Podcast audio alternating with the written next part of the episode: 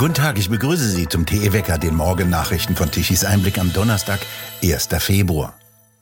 Jetzt kämpft der ehemalige Stellvertreter gegen seinen früheren Chef.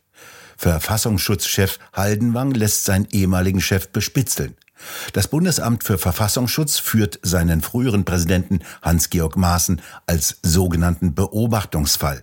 Das ist jetzt auch offiziell und geht aus einem Bescheid der Behörde hervor, der Maaßens Anwälten amtlich zugestellt wurde. Maaßen hat ihn selbst veröffentlicht. In dem Bescheid sind auf 20 Seiten Verweise auf Artikel, Interviews und öffentliche Reden von Maaßen aufgelistet, die die Verfassungsschützer gefunden haben. Sie listen auch Medienberichte über die vielen Veranstaltungen auf, die Maaßen gehalten hat oder bei denen er anwesend war. Scharfsinnig folgern die Geheimdienstler in ihrem Schreiben an die Anwälte von Maaßen, ihr Mandant äußerte sich im Rahmen von Kolumnen und Aufsätzen zu unterschiedlichen aktuell politischen Themen. Enthalten sind auch Äußerungen und Meinungen von anderen über Maaßen. Zu finden sind keine Bestrebungen gegen den Bestand des Bundes oder eines Landes, oder die die Freiheit des Bundes oder eines Landes von fremder Herrschaft aufheben, ihre staatliche Einheit beseitigen oder ein zu ihm gehörendes Gebiet abtrennen, wie es im Bundesverfassungsschutzgesetz heißt.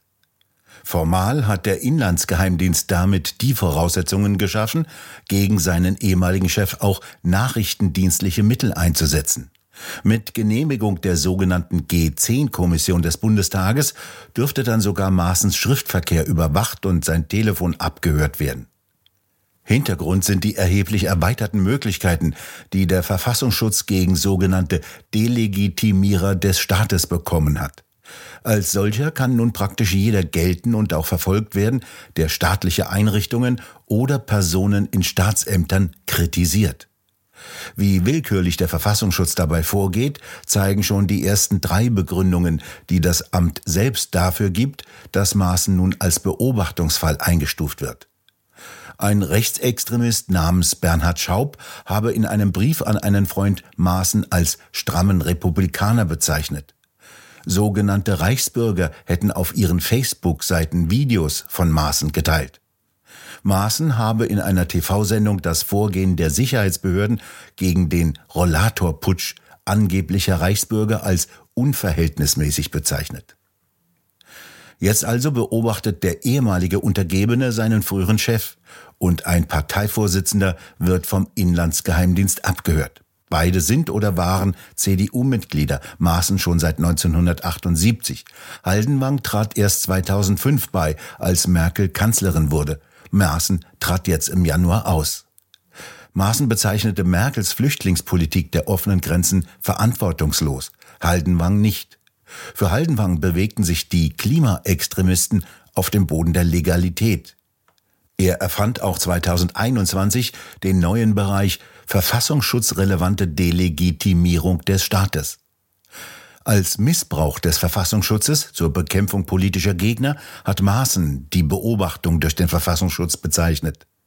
Die Vorwürfe sind substanzlos und ungerechtfertigt, sagte Maaßen gegenüber Tichys Einblick. Das ist ein Angriff auf die freiheitlich-demokratische Grundordnung durch die Bundesinnenministerin Faeser, so Maaßen weiter. Die Bundesregierung habe offenkundig Angst vor ihm und der Werteunion. So erklärt sich Maaßen das Vorgehen, so dass sie den Verfassungsschutz beobachten und verfolgen lässt. Der langjährige Spitzenbeamte und früher als untadelige Diener seines Staates eingestufte Hans-Georg Maaßen war von August 2012 bis November 2018 Chef des Verfassungsschutzes. Grund für seine Versetzung in den Ruhestand war seine Aussage im Jahre 2018, dass es in Chemnitz keine Hetzjagden gegeben habe. Die Züge der Bahn fahren wieder, soweit das möglich ist. Bis Anfang März soll es keine weiteren Streiks geben. Bis 3. März reicht die Friedenspflicht. Dafür hat heute die Gewerkschaft Verdi das Sicherheitspersonal an elf Flughäfen zu einem Streik aufgerufen. An den größeren deutschen Flughäfen sollen rund 25.000 Beschäftigte aufgerufen worden sein, die Arbeit niederzulegen, die Waren und Passagiere kontrollieren. Der Flugverkehr an größeren deutschen Flughäfen wird voraussichtlich erheblich eingeschränkt werden. So soll am Frankfurter Flughafen kein Zugang mehr möglich sein. Lediglich Aussteigen aus landenden Flugzeugen und Weiterflug ist möglich.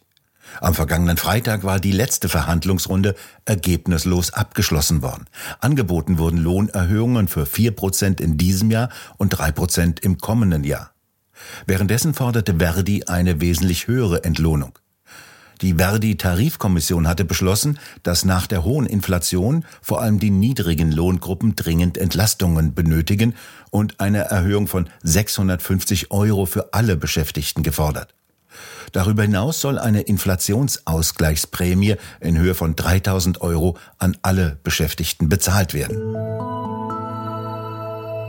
Spitzenverbände der deutschen Wirtschaft haben in einem Brandbrief an Kanzler Scholz Reformen für einen wirtschaftlichen Aufbruch in Deutschland gefordert. In dem Schreiben, das der DPA vorlag, heißt es, dass die Wirtschaft mit großer Sorge die politische, gesellschaftliche und wirtschaftliche Entwicklung betrachte, in der sich das Land befinde. Der Standort Deutschland verliere an Attraktivität und die Verlagerung von industrieller Produktion ins Ausland nehme zu. Ohne Investitionen und bei schrumpfendem Mittelstand könne die Transformation in Richtung Klimaneutralität nicht gelingen, so vergessen die Spitzenverbände nicht hinzuzufügen. Gefordert werden schnellere Planung und Genehmigungsverfahren und einen Befreiungsschlag bei der Bürokratie, eine Steuerreform sowie ein Stopp der Sozialversicherungsabgaben. Der Außenminister Israels, Katz, forderte den Rücktritt von UN-Generalsekretär Guterres.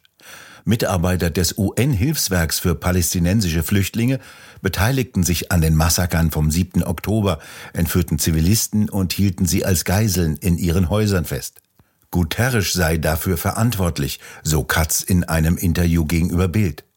Er habe viele Beschwerden und Informationen in Bezug auf das Verhalten des Hilfswerkes sowie Hinweise auf eine Zusammenarbeit mit der Hamas ignoriert, anstatt eine Prüfung zu veranlassen und etwas zu verändern. Es seien auch nicht nur wenige Mitarbeiter des sogenannten Palästina-Hilfswerkes. Das hat 120 ausländische Mitarbeiter und 30.000 örtliche Mitarbeiter, die überwiegend mit der Hamas zusammenarbeiteten, so Katz. Die USA, Deutschland und viele andere Länder haben ihre Zahlungen an das sogenannte Hilfswerk vorerst eingestellt. Im vergangenen Jahr noch hat die Bundesregierung rund 200 Millionen Euro an das Hilfswerk überwiesen.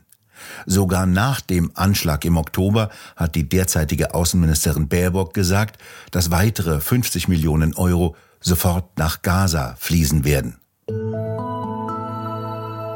Die Förderung von Fahrradwegen in Peru sei ein Beitrag zum globalen Klimaschutz. Dies sagte die derzeitige Bundesentwicklungsministerin Svenja Schulze, SPD, in einem Interview mit der Zeit. Kein Verständnis hat sie für die Kritik, dass 33 Milliarden Euro für Hunderte von Entwicklungshilfevorhaben verpulvert werden, darunter eben auch jene Fahrradwege in Peru. Die Zusammenarbeit werde gebraucht, wegen der Rohstoffe und wegen der Fachkräfte, die aus solchen Ländern kommen. Welche das sind, erklärte Schulze nicht weiter. Und die geplante Unterstützung eines Programmes zur positiven Maskulinität in Ruanda trage zur sozialen Stabilität bei hat sie gesagt, die Svenja Schulze. Roland Tichy und der frühere Liedermacher und ehemalige Bundestagsabgeordnete der Linken, Dieter Dehm, unterhalten sich in einer neuen Runde, diesmal mit Ulrich Vosgerau und Alexander Wendt. Mein Partner ist Dieter Dehm, ein in der Wolle gefärbter Roter, mit Gesellschaft, Vergesellschaftungsfantasien und Vergesellschaftungsgelüsten. Er will aber auch den Mittelstand befreien. Dieter Dehm, von ihm stammt das Lied unter anderem unter vielen tausendmal berührt. Wir, liebe Zuschauer, wollten Sie mit unserer Sendung berühren. Er war viele Jahre Bundestagsabgeordneter der Linken und aktiv davor bei der SPD. Und ich freue mich sehr, man kann unsere Runde ja auch streitbar nennen, aber denkbar ist auch schön.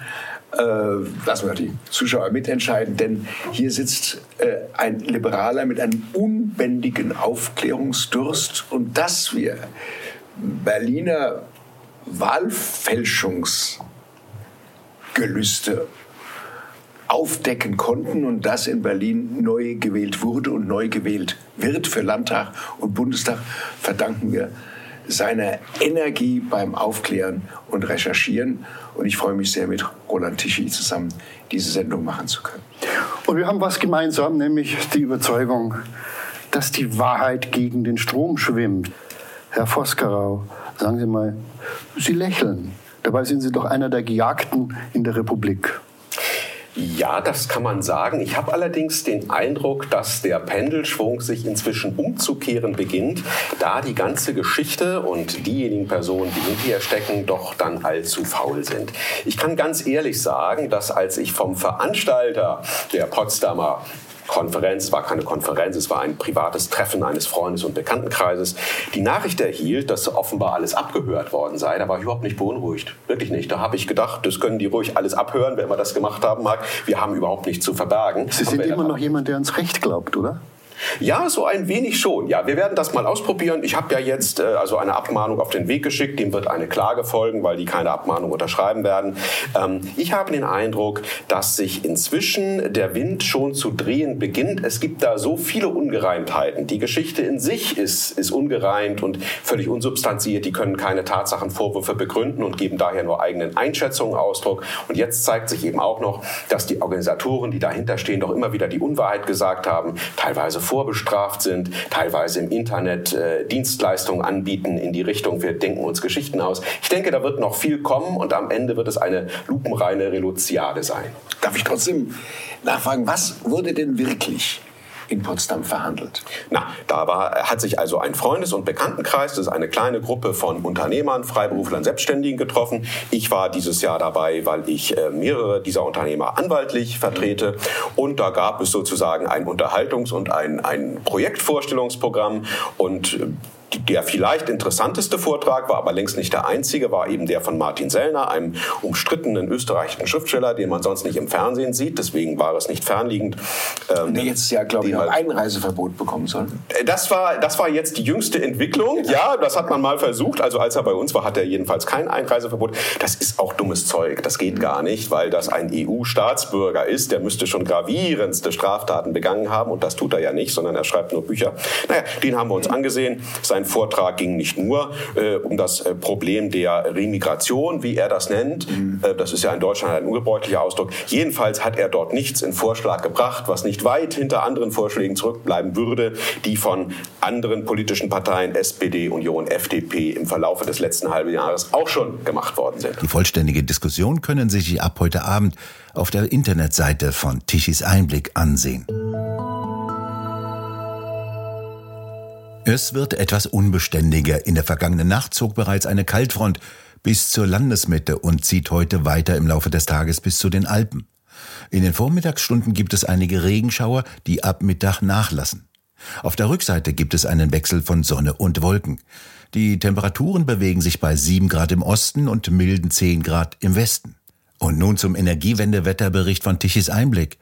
Gestern um 12 Uhr Mittag benötigte Deutschland eine elektrische Leistung von immerhin 77 Gigawatt. Von Wind und Sonne kam nicht viel, gerade einmal 20 Gigawatt um 12 Uhr, am Morgen um 7 Uhr waren es nur 15 Gigawatt. Von den Photovoltaikanlagen kam um 12 Uhr lediglich 9 Gigawatt an elektrischer Leistung an, allerdings nur bis am Nachmittag, denn dann versank die Sonne und damit die Leistung. Die konventionellen Kraftwerke lieferten 31 Gigawatt um 12 Uhr mittags. Um 13 Uhr mussten 5 Gigawatt an elektrischer Leistung zusätzlich importiert werden, zu einem Preis von knapp 68 Euro pro Megawattstunde. Und Bundeswirtschaftsminister Habeck bleibt weiter CO2-Weltmeister. 304 Gramm CO2 pro Kilowattstunde ergaben die Rechnereien gestern. Für den, der daran glaubt. Aber Habeck wollte ja diesen Wert auf Null herabsetzen, koste es, was es wolle. Wir bedanken uns fürs Zuhören. Schön wäre es, wenn Sie uns weiterempfehlen. Weitere aktuelle Nachrichten lesen Sie regelmäßig auf der Webseite tichiseinblick.de und wir hören uns morgen wieder, wenn Sie mögen.